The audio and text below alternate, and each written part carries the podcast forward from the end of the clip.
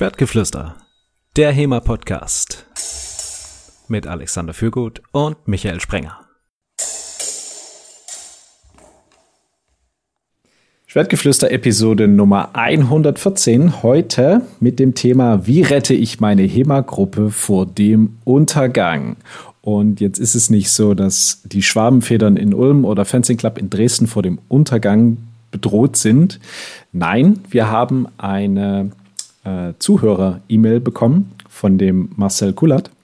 Und er schrieb uns da so ein bisschen seine Sorgen, wie es aktuell mit seiner Gruppe aussieht, dass er da so, ja, so Angst hat, dass es eingeht und ähm, es war ein Sicht- oder ein lesbares Interesse zu verspüren, dass äh, das nicht so gewünscht ist. Also, ähm, dass der Wunsch besteht, diese Gruppe weiterzuführen.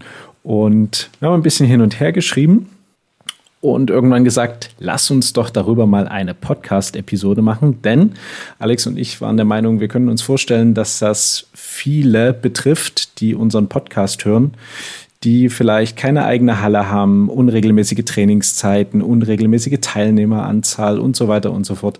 Und um hier quasi allen ein bisschen weiterzuhelfen, haben wir uns den Marcel in den Podcast eingeladen. An dieser Stelle, hallo Marcel.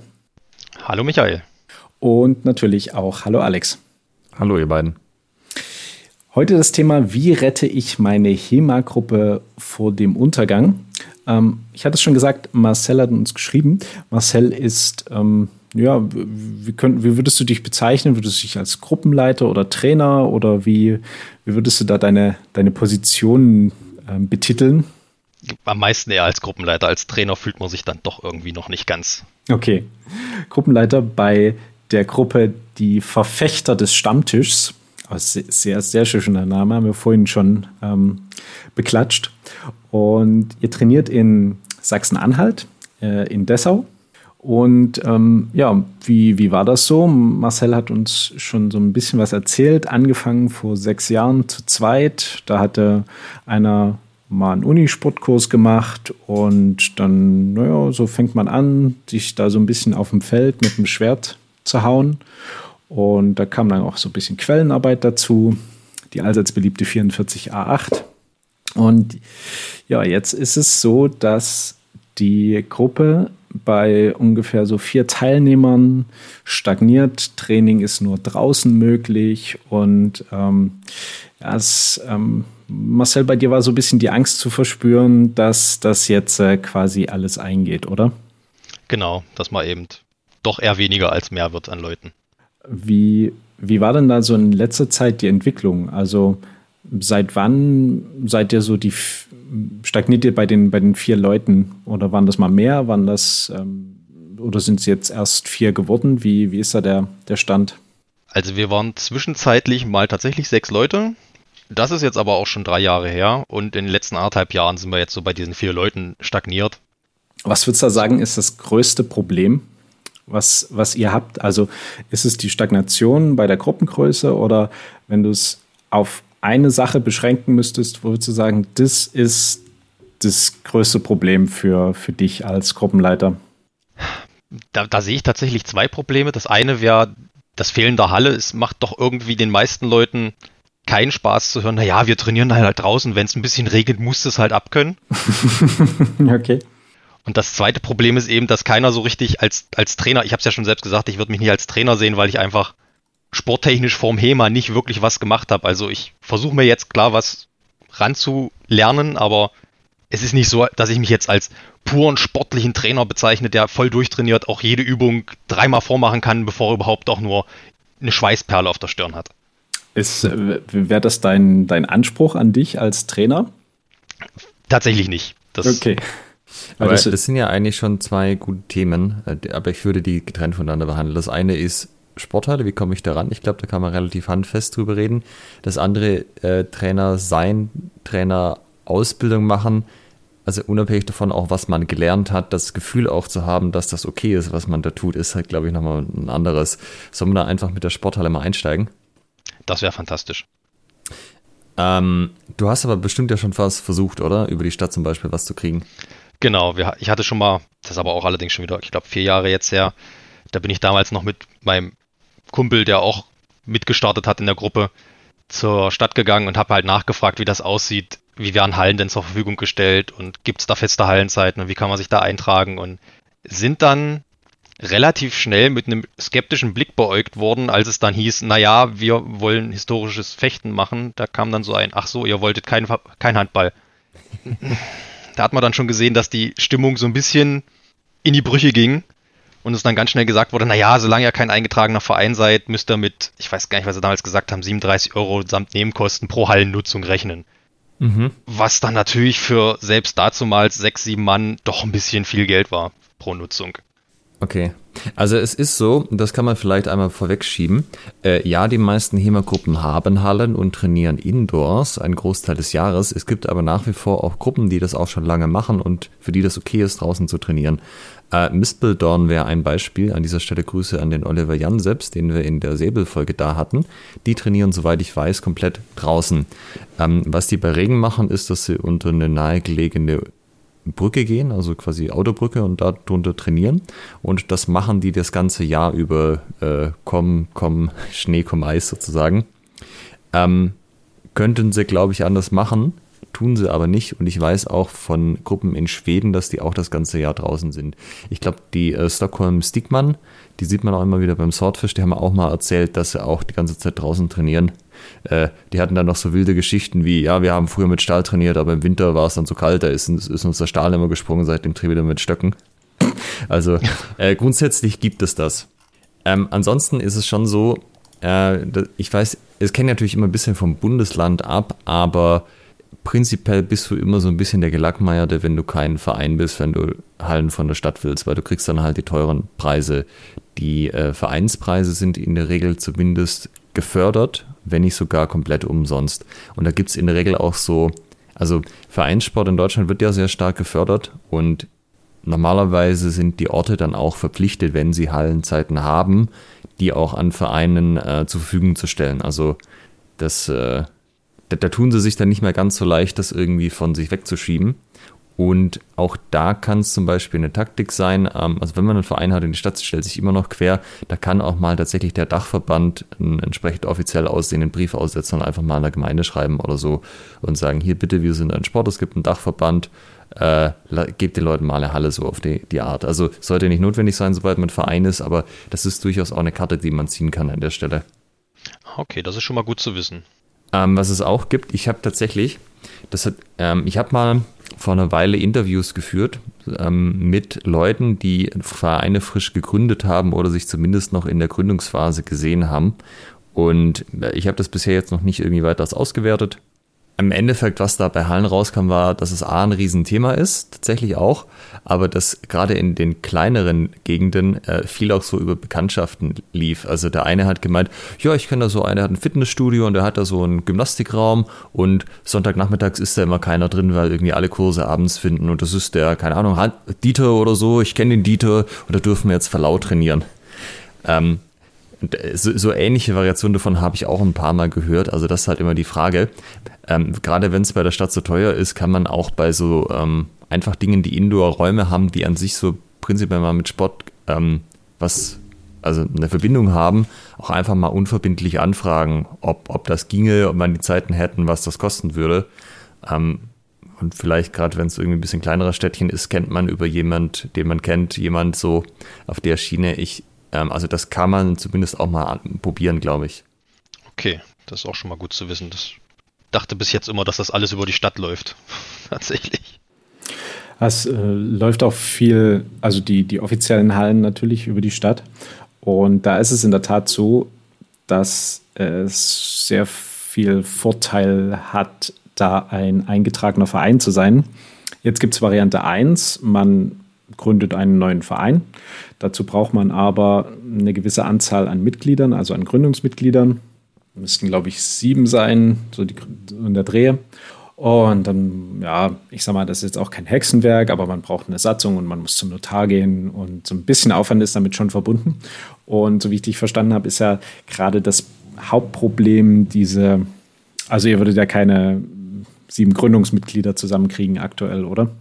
Genau, das ist so das Hauptproblem, weil viele halt einfach sagen, ja, Also in der Halle würde ich halt mitmachen, aber draußen so auf dem Acker hm, ist mir dann doch nichts. Mhm. Und da gibt es dann Variante 2, nämlich sich einfach einen Sportverein zu suchen, den es schon gibt, und dort eine neue Abteilung aufzumachen. Und jetzt habe ich hier mal äh, auf die Schnelle nach Sportvereinen in Dessau geguckt. Und da gibt es eine, eine Webseite, verwaltung.dessau-roslau.de. Und dort sind alle Sportvereine, die es in der Stadt gibt, aufgelistet. Über Badminton, Judo, Polizeisportverein und es gibt sogar, wer hätte es gedacht, Fechten. Beim SV Chemie Rotleben e.V. Fußball, Volleyball, Fechten.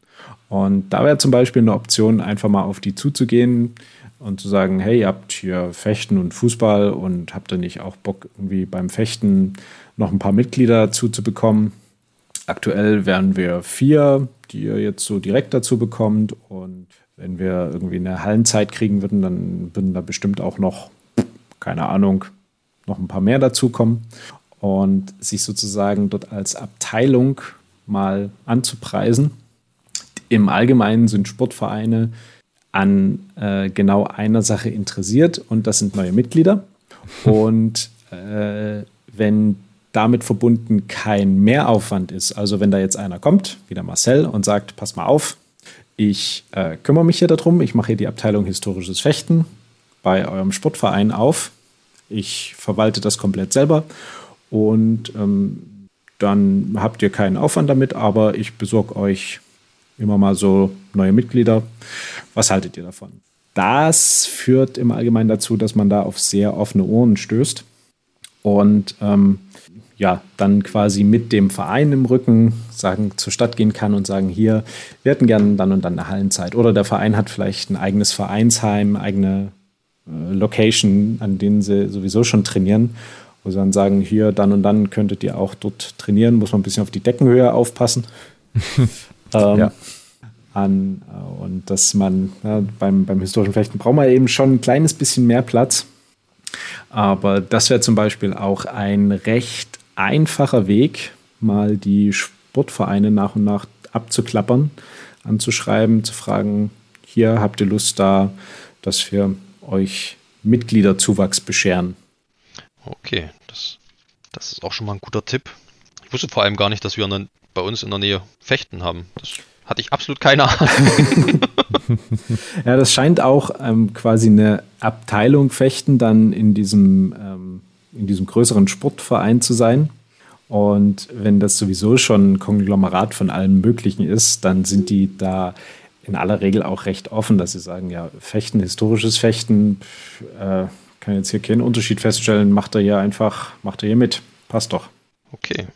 Ja, also im Endeffekt haben wir das ja auch beide so gemacht. Ähm, wir haben uns beide einer Fechtabteilung angeschlossen, als äh, HEMA-Untersparte sozusagen. Ähm, das kann man in verschiedenen Variationen machen, je nachdem, wie die Sportvereine da drauf sind. Aber den also dem olympischen Fechten als Sport ist natürlich auch klar, dass die so ein Stück weit stagnieren, was Mitgliederzahlen angeht und HEMA jetzt stark im Wachsen war in den letzten Jahren. Das ist halt auch so, was Kosten-Nutzen-Rechnung angeht, durchaus was, wo man auch, ähm, also ich sag mal so, da ist, die müssen uns da keinen Gefallen tun. Ja, das ist schon auch, sie können da auch ihr eigenes Interesse dran, dran haben, wie Micha eben sagt, weil halt damit zu rechnen ist, dass das so ein, so ein Ding ist, was einfach weiter wächst und wo dann auch entsprechend Mitgliedspotenzial da ist.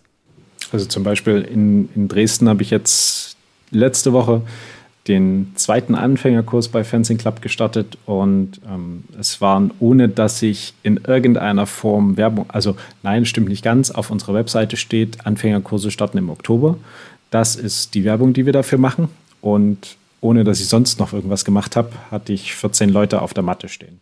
Also das, ähm, okay, jetzt haben wir natürlich dann noch einen kleinen Unterschied äh, in, der, in der Größe. Dresden hat auch mh, hm, über eine halbe Million Einwohner.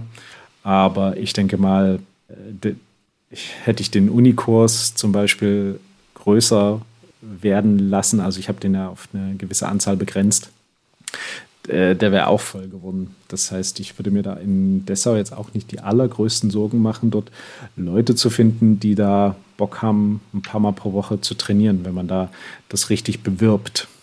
An dieser Stelle der Hinweis auf unsere Episode zu Werbung, welche Nummer das ist. Ja, also ich habe auch in letzter Zeit mit ein paar Leuten geredet, die auch halt einem bestehenden Sportverein beigetreten sind als eigene Abteilung.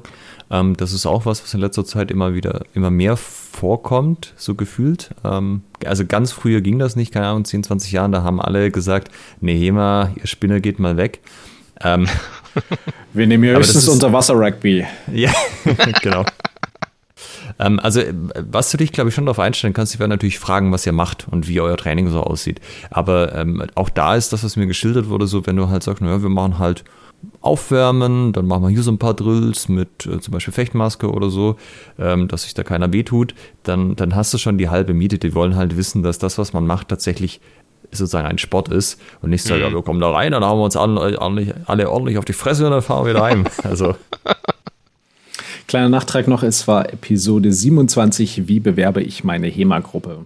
Und ja, dann, dann gleich noch äh, quasi den, den zweiten Teil, was ich noch ansprechen wollte. Ähm, ich habe gesehen, Dessau hat auch eine Hochschule, Hochschule Anhalt, und die hat auch Hochschulsport.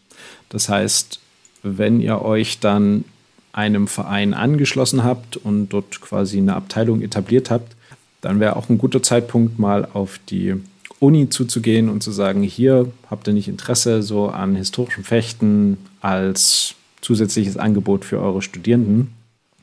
Da, also es sei denn, man fragt in Ulm, aber in Dresden zum Beispiel äh, war da auch sehr viel, sehr viel Interesse. Und da bekommt man vielleicht auch die Möglichkeit, nochmal irgendwie ein kleines bisschen Ausrüstung zu kaufen oder die haben auch irgendwie Hallenzeiten zur Verfügung und, und, und. Hm. Ja, das Problem damals in Ulm war tatsächlich, dass sie uns gesagt hatten, ja, wer macht das denn sonst, welche Uni? Und dann haben wir halt ein paar Unis rausgesucht. Damals war das Berlin und nochmal irgendwie eine. Und dann gemeint, das ist ja alles schön und gut, das ist alles nicht Baden-Württemberg, das interessiert uns nicht. Mittlerweile ist aber halt die Situation eine ganz andere. Es gibt deutlich mehr Gruppen, die auch irgendwie mit dem Unisport zusammen äh, kooperieren. Und ich würde fast vermuten, dass es da in eurer Ecke auch noch ein paar gibt, auf die man auch verweisen kann. Also so ein paar Positivbeispiele einfach in der Hand zu haben, von wegen, ja, das ist die letzten Jahre entstanden, läuft auch gut und so, ähm, das, äh, das glaube ich immer hilfreich. Zumal du ja auch gesagt hattest, dass der Bekannte, mit dem du angefangen hattest, das mal irgendwo im Unisport gemacht hat. Im, genau. Im, im Nachbarort oder in, in, in, der Nähe. Naja, es ist, es ist in der Nähe gewesen, 50 Kilometer entfernt. Das ist die nächstgrößere Stadt, die in der Nähe ist. Aber da ist doch eine, eine super Referenz, dass man sagen kann, hier ist es jetzt auch nicht äh, völlig bekloppt, was wir machen. Andere Unis in Sachsen-Anhalt lassen das auch zu. Man, man muss sich dann immer in die, in die andere Seite hineinversetzen, also die Stadt oder die Uni oder die Sportvereine, was haben die für Interessen? Und das Haupt oder eine wichtige Sache ist natürlich eine gewisse Risikoaversion. Das heißt, die wollen nicht, dass du denen die Halle kaputt machst. Die wollen mhm. nicht, dass äh, sich da Mitglieder im Sportverein verletzen und ähm, die wollen nicht, dass jetzt eine Uni irgendwie eine schlechte Reputation bekommt, weil dort irgendwie total gestörtes Zeug als Unisport angeboten wird. ähm, und daher, wenn man das im Hinterkopf hat und entsprechend da auf die zugeht, immer sagt, es ist eben ein Sport und gefochten mit Fechtgeräten. Das Wort Schwert muss man vielleicht nicht so laut in den Mund nehmen. ähm, dann, dann sind die da auch recht offen, ähm, denn die wollen natürlich auch ihren Studierenden, also zum Beispiel die, der Hochschulsport in Dresden, ähm, fand das total cool, weil die halt ihren Studierenden auch ein, was ein tolles Angebot bieten wollten. Hm. Ja, da bin ich auf jeden Fall mal gespannt. Das, ich, ich sag mal noch dazu, Dessau ist mittlerweile, glaube ich, die zweitälteste Stadt in Deutschland. Äh, demografisch äh, sozusagen. Ja, ja, ah, okay. Ja. Unser, unser Durchschnittsalter ist hier wohl irgendwie Mitte 50, fast schon Anfang 60 eigentlich eher. Hulala. Ja, es ist ein sehr großer Jugendweggang in den letzten Jahren gewesen und es wird halt auch nicht besser. Da wäre natürlich die Hochschule jetzt ein Ansatzpunkt, wo man sagen könnte, vielleicht hält man die Jugend noch so ein bisschen, vielleicht zieht das bei der Stadt auch mal wieder so ein bisschen. Ja, absolut. Also historisches Fechten hat ja auch eine, ist ja, sagen wir mal, ein relativ junger Sport, also begeistert ja schon eher jüngere Leute. Also das ist auf jeden Fall ein guter Sales-Pitch. Alle jungen ja. Leute gehen weg, weil es hier nichts gibt. Ja, jetzt machen wir irgendwas Cooles, was ein relativ junges Profil hat, also gerade auch im Studierendenalter. Warum nicht? Mhm. Ja. ja, vor allem historisches Fechten ist so ein typischer Studenteneinsteigersport. Also ja. die, die allermeisten, die mit historischem Fechten anfangen, sind irgendwie im, im Studentenalter. Kann ich bestätigen, zwei davon sind in meiner Gruppe. Ja, genau, ne? äh, ja, was würdest du sagen? Hast du ein gutes Gefühl, was das Hallenthema angeht? Ähm, sollen wir mit dem nächsten weitermachen? Ja, ich denke, ich habe jetzt ein paar gute Ansatzpunkte, wo ich rangehen kann. Wie gesagt, der Fechtverein war mir komplett unbekannt bis jetzt, muss ich zugeben. Das als Altdessauer.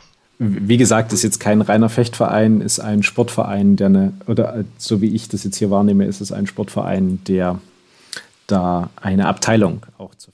Aber Fechten ist Fechten. Ich wollte gerade sagen, Fechten ist am Ende Fechten. Das okay. Das, das andere war ja die Rolle des Trainers und äh, das, also wenn das jetzt mit dem Podcast nicht geklappt hätte, hat dich ja angeboten, dass wir einfach so mal irgendwie skypen, telefonieren oder so. Und das hatte ich mir sozusagen auch mental notiert, dass wir da mal unbedingt drüber reden, weil das ist so ein ganz typisches Ding, was du von den Leuten hörst. Ich habe mir das auch in deiner E-Mail irgendwie angekreuzt, da stand das ja auch schon drin.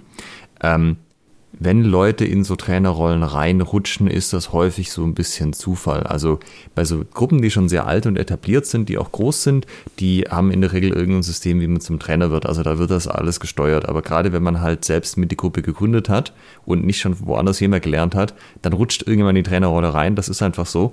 Und derjenige hat dann keine Vorausbildung. Und was ähm, meiner Erfahrung nach alle Leute vereint, denen das so geht, ist, dass sie denken, boah, jetzt muss ich hier Leuten irgendwas beibringen, die erwarten, dass ich irgendwie der krasse Checker bin und alles kann und alles weiß, ja, so wie man sich so äh, Kampf, Kampfsportmeister quasi vorstellt aus einem Asia-Film mit langem weißem Bart und so. und äh, dass man halt auch denkt, ähm, man spielt so ein bisschen eine Rolle, aber eigentlich lügt man die Leute an und man hat eigentlich keinerlei Ahnung, was man hier tut. Das ist ein total wiederkehrendes Phänomen, das habe ich schon äh, oft mit Leuten auch einfach besprochen. Ähm, das hat auch einen Namen, das heißt Imposter-Syndrom, also Imposter für genau Hochstapler. Man hat das Gefühl, man ist ein Hochstapler, man weiß ja gar nicht das, was man alles weiß und so. Und ähm, so ein bisschen das Credo, was wir im Podcast auch vertreten, ist, das ist nicht so die richtige Frage, die man sich dann stellt. Weil auch Leute, die schon echt lange dabei sind, haben natürlich immer noch das Gefühl, dass sie nicht genug wissen. Ja, sonst hören sie auch auf, sich zu verbessern. Und ähm, die relevantere Frage ist so ein bisschen, ist es dadurch, dass man ein Training anleitet, hat die Gruppe davon einen Mehrwert? Und in der Regel ist das ja. Die Gruppe hat einen Mehrwert. Weil äh, allein dadurch, dass jemand da ist, der dem Ganzen eine Struktur gibt, hat man ähm, mehr Erfolge und ein besseres Gefühl bei dem Ganzen, ähm, als wenn das halt irgendwie so komplett laissez-faire läuft und es irgendwie gar nichts gibt. Und das wird weniger über die Jahre, aber das geht, glaube ich, nie komplett weg ähm, dass man irgendwie das Gefühl hat, ja, eigentlich ist man ja Dilettant, weil am Endeffekt ist, keiner von uns hat das ja von einem Meister gelernt, der es wiederum von einem Meister gelernt hat, der es von einem Meister gelernt hat. Das heißt, wenn du das runterbrichst, sind wir alles Dilettanten, die uns das halt irgendwie selber beigebracht haben, zwar im Austausch mit anderen Leuten, aber halt ja nicht mit einer Lehrlinie, die hunderte von Jahren ungebrochen ist sozusagen. Und das, ja, also ich will einfach nur auf den Punkt raus, das ist total typisch, aber also das musste ich jetzt nicht irgendwie, irgendwie stressen. Also man, man hat diese Gefühle, man kann die einfach akzeptieren und sagen, gut, das ist so. Ähm, das geht anderen Leuten auch so. Und was man das da halt nutzen kann, ist zu sagen, gut, wenn man das Gefühl hat, man ist nicht qualifiziert genug, kann man ja gucken, dass man sich mehr qualifiziert. Ne? Das kann ja auch ein Ansporn sein. Ja, ist es tatsächlich auch. Das sind natürlich die Frage, okay, wie, wie mehr qualifizieren? Denn es gibt ja noch noch nicht, muss man sagen. Also es ist jetzt mehr geworden, aber noch nicht so viele ähm, Ausbildungen für Trainer im historischen Fechten. Und äh, ja, ich sag mal, eine eben bei Ox, da muss man relativ weit in den Süden fahren. Die andere quasi bei in Motu, die ist ja recht, recht zentral gelegen in der, in der Mitte Deutschlands. Aber das ist ja auch nicht so, dass die rund um die Uhr stattfinden. Also, dass man da heute sagen kann, okay, nächste Woche will ich jetzt eine Trainerausbildung machen und dann findet die auch statt, sondern die finden halt einmal im Jahr statt. Und dann ist eben die Frage, was macht man jetzt in der Zwischenzeit? Aber ah, was, was hast du bisher dazu gemacht? Ähm, wie, wie bist du da bisher so rangegangen? Also wenn du ähm, dir gedacht hast, hm, ich will jetzt mal irgendwie ein paar Leute anleiten, wie mache ich das jetzt am besten? Naja, also vieles sind so Übungen, die ich von diversen Videos auf YouTube aufgeschnappt habe, das muss man so sagen, wie es ist. Also viele Drills beispielsweise, wo jetzt Corona-Zeit war, hat ja auch der, der Thorsten aus der Stahlakademie viele Videos hochgeladen mit Drills, mit Übungen, wo man sich so ein bisschen dran orientieren kann, aber natürlich auch nicht hundertprozentig, je nach Kenntnisstand. Ich möchte kurz einhaken, ich habe das ganz genauso gemacht, als ich angefangen habe. Also abzüglich Thorsten von der Stahlakademie, aber ich habe halt auch auf YouTube mit Zeugs zusammengesammelt. Das war einfach die am einfachsten verfügbare Quelle damals. Genau, das war, ist halt auch für jemanden, der jetzt noch nicht direkt weiß, welche Quellen er braucht, was ja am Anfang bei mir ganz klar war, äh, auch das Schönste, weil du siehst halt gleich, wie sollte es ungefähr aussehen, was, was, was, was hast du vor mit dem Ding, was du da in der Hand hast. Und das waren sehr zugängliche Quellen und das hat auch bis jetzt gut gereicht, aber man merkt nur doch langsam, gerade so bei den Meisterheuen, bei vielen ist die Interpretation dann doch eine andere, als man sich selbst gedacht hat und jeder interpretiert dann jeden Hau doch nochmal ein bisschen anders. Und da habe ich halt jetzt so das bisschen den Faden verloren, sage ich mal. Ich versuche mit den Quellen zu arbeiten, aber auch die Quellenarbeit ist mir nur möglich, wenn ich jemanden habe, mit dem ich die Quellenarbeit üben kann. Mhm. Also wenn ich das, was ich sehe, auch versuchen kann umzusetzen. Das versuchen wir jetzt zwar immer am Sonntag, aber einmal in der Woche und dann funktioniert das nicht und dann hat man wieder eine Woche, eben was wieder probieren kann. Ja, es ist so ein bisschen so ein Teufelskreis. Da höre ich so raus, da fehlt so ein bisschen das strukturierte Rangehen an, an den Selbstlernprozess. Könnte man das so sagen? Ja, tatsächlich ja. Würde ich so, so sagen. Also wir haben zu dem ganzen Thema HEMA-Trainer-Fortbildung tatsächlich eine eigene Folge gemacht. Das war gleich die Folge Nummer 5, ähm, weil das halt auch ein wiederkehrendes Problem ist. Ähm, da sind natürlich auch diverse Dinge verlinkt. Ähm, ja, wenn das geht, würde ich generell sagen, sich in echt mit Leuten auszutauschen, ist die präferierte Art und Weise, da Infos zu kriegen. Das mhm. muss jetzt nicht ein eigenes ähm, nicht ein eigenes Trainer-Event sein, auch wenn das natürlich prädestiniert davon ist, aber auch auf jedem anderen größeren Event, wo verschiedene Leute zusammenkommen, findet man Trainer und die sind eigentlich alle offen, erfahrungsgemäß, dass man die einfach mal sagt, so hey, ich bin hier irgendwo im Nirgendwo, hab, ich habe eine neue HEMA-Gruppe angefangen, ich weiß, du gibst Training, kann ich dich mal ein paar Sachen fragen? Ich gebe dir eine Cola aus oder ein Bier oder so.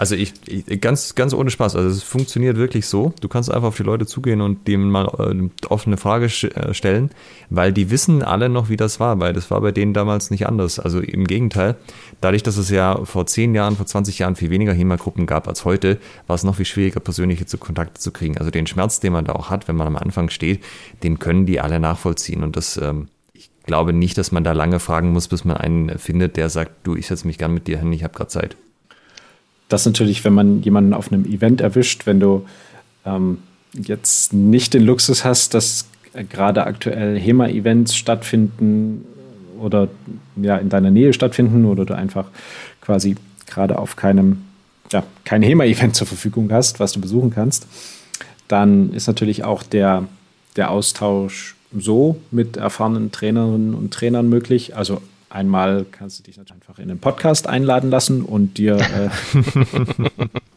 Ratschläge geben lassen. Ähm, aber auch erfahrene Leute oder wo du sagst, ja, das finde ich cool, was die machen, also sei es jetzt mal dahingestellt, ob die jetzt sonderlich erfahren sind oder nicht, aber wo du sagst, das spricht mich an, das gefällt mir, damit kann ich mich identifizieren. Ähm, so würde ich das auch gerne bei mir haben, die einfach mal anschreiben. Und Variante 1 ist, ähm, zu fragen, können wir, können wir mal telefonieren, können wir mal irgendwie ein Online-Meeting machen. Variante 2 ist zu sagen, hast du mal Lust vorbeizukommen und uns was zu zeigen? Und wenn da das Problem ist, so, na, noch nicht so die richtige Halle, ist Variante dann 3 dann auch zu fragen, würdest du bei dir mal einen Kurs anbieten, wo wir vorbeikommen können? Ein paar mehr Leute äh, einladen dann. Ähm, da, das ist alles nicht so, nicht so problematisch. Also es haben ja auch viele einen betreiben ja HEMA oder historisches Fechten als, als professionellen Sport. Also als im Sinne von als professionelle Lehrer oder Lehrerin. Haben eine Schule, verdienen damit ihr Geld, will ich damit sagen. Und mhm.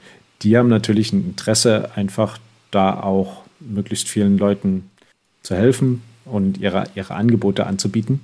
Und da kann man auch auf jeden Fall zu denen hingehen. Und ähm, das Einzige, was man halt tun muss, ist mit denen Kontakt aufzunehmen, zu sagen, hier, dies, das, jenes Problem, würde ich mir gerne mal ein Wochenende lang von dir helfen lassen. Geht das? Ja, nein. Vielleicht, was muss ich dafür tun?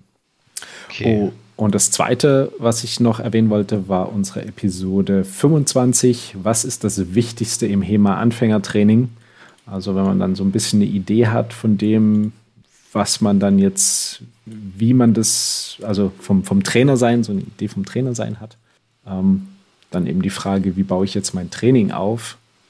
Ähm, da kann ich nochmal Episode 25 empfehlen. Also, das sind dann aber natürlich halt trotzdem alles Sachen, ähm, da wird man im Endeffekt auf den richtigen Pfad geschickt. Also zum Beispiel dieses Wochenende war jetzt auch das Swordship Gathering, wo ich äh, quasi heute von heimgekommen bin. Das ist natürlich äh, ziemlich ideal, weil du hast hunderte Leute, also ähm, knapp 200 Plätze gibt das ja. Ähm, es sind jede Menge Trainer da. Ähm, es waren tatsächlich auch Vorträge, zum Beispiel gab es einen Vortrag zu Quelleninterpretation, wie man an das rangeht.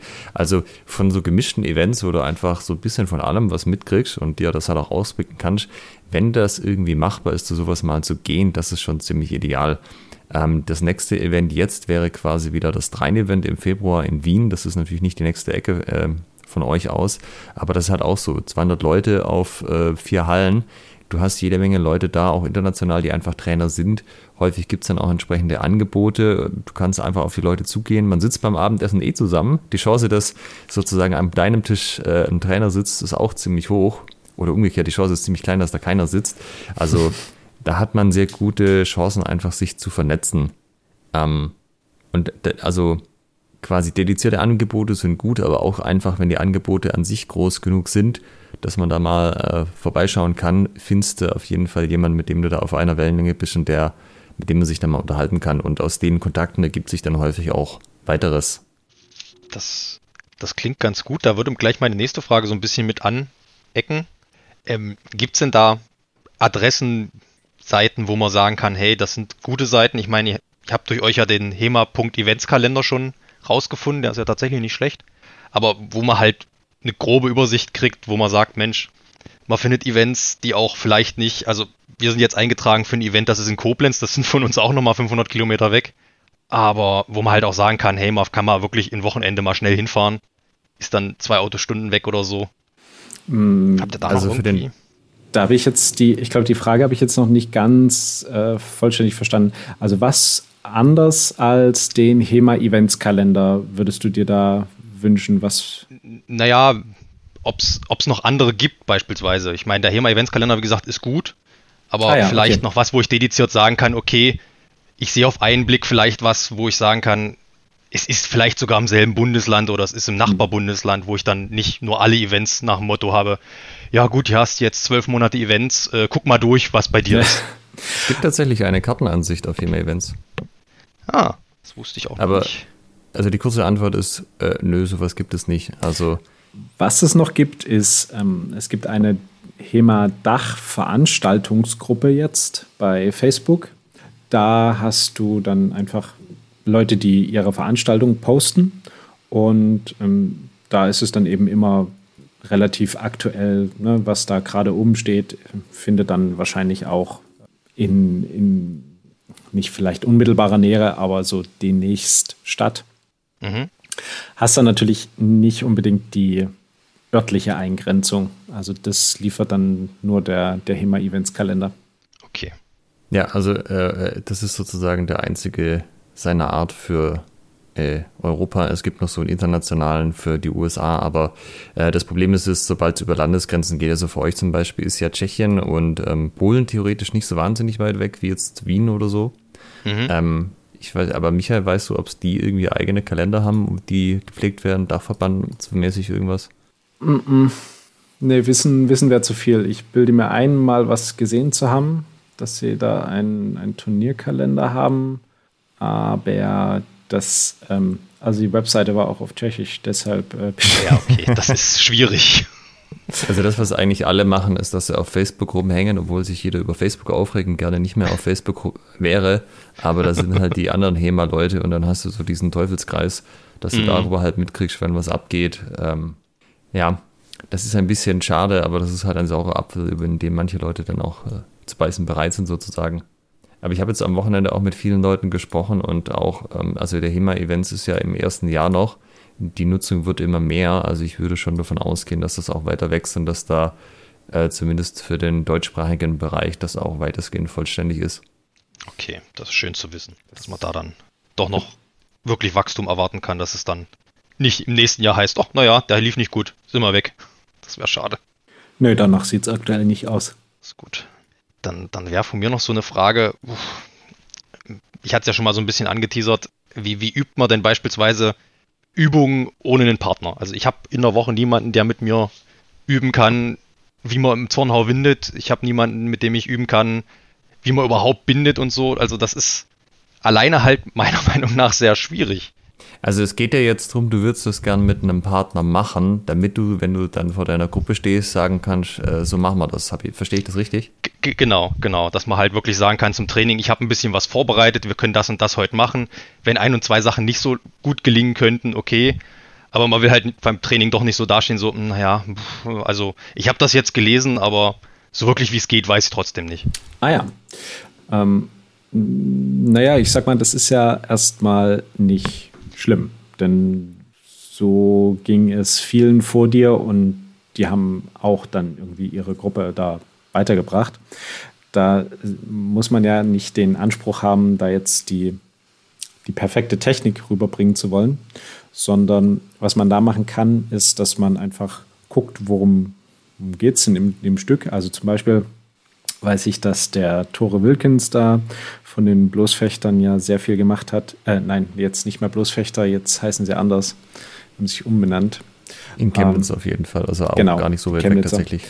Ähm, die haben da quasi Prinzipien und erfahrungsbasiertes Training bei sich sehr forciert, wo es eben nicht darum geht, dass man guckt, wie wird das Stück jetzt genau ausgeführt, sondern was ist der Kontext, wer will hier gerade was von wem, wer haut von oben, wer haut von unten, wer wirkt wie Kraft aus und was kann ich dann in dem Moment tun, um mich besser zu fühlen. Ne? Also im Allgemeinen fühlt man sich mit einem Schwert vor der Nase nicht so gut und was kann ich tun, um mich besser zu fühlen und meinen Gegner zu bedrohen.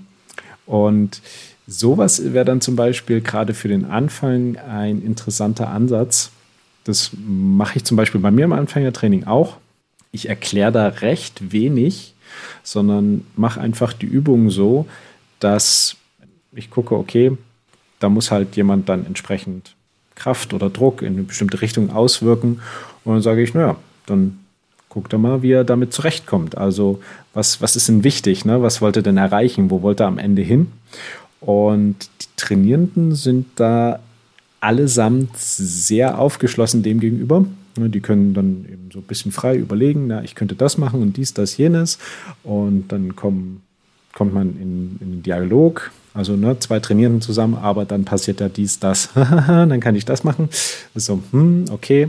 Und darüber schaffst du eine Trainingsatmosphäre, wo sich die Trainierenden quasi selber etwas beibringen können und du, was du am Ende aber natürlich tun musst, ist, dass du Abprüfkriterien hast, wo du sagst, okay, das muss, das muss die Technik leisten können. Ne? Also ich muss gedeckt sein, ich muss irgendwie stabil stehen. Ich, wenn der andere locker lässt, darf ich nicht nach vorne fallen. Also eine Geschichten.